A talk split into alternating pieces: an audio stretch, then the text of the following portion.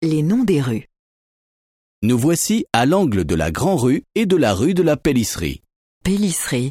Encore un nom que je ne connais pas. Sur le parcours, j'ai vu aussi Taconnerie ou Grand Mézel. Haha Faut être médiéviste pour comprendre.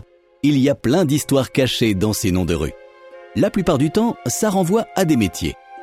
Place de la taconnerie par exemple. Ça pourrait venir des cordonniers qui maniaient des tacons, des morceaux de cuir.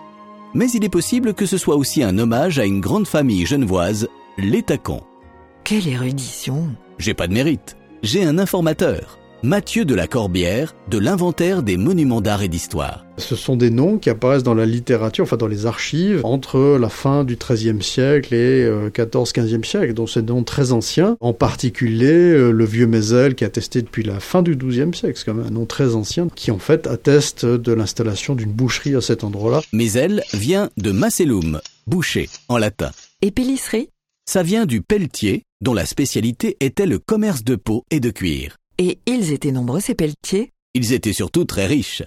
Mathieu de la Corbière. En fait, les pelletiers vont devenir assez importants à Genève, mais plutôt au cours des 14-15e siècles. À l'origine, ce sont surtout les bouchers qui euh, forment une corporation euh, très puissante. Euh, et en fait, ces bouchers vont, vont tellement être en concurrence, enfin plutôt entrer en rébellion contre le pouvoir, que finalement, progressivement, eh bien, les autorités genevoises vont tout faire pour amoindrir en fait leurs prérogatives et leurs privilèges. Bon, ceux-là sont plus faciles. Rue de la Boulangerie et rue des Chaudronniers.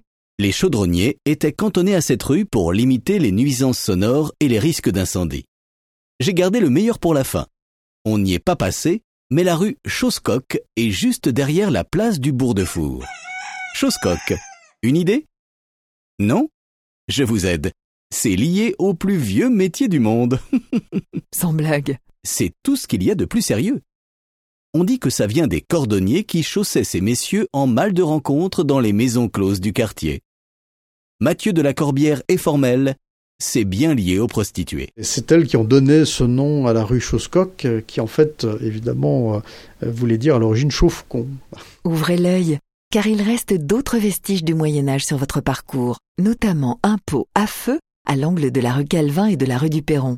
C'était le système d'éclairage de l'époque. On y faisait brûler un mélange de résine et de goudron. Bonne promenade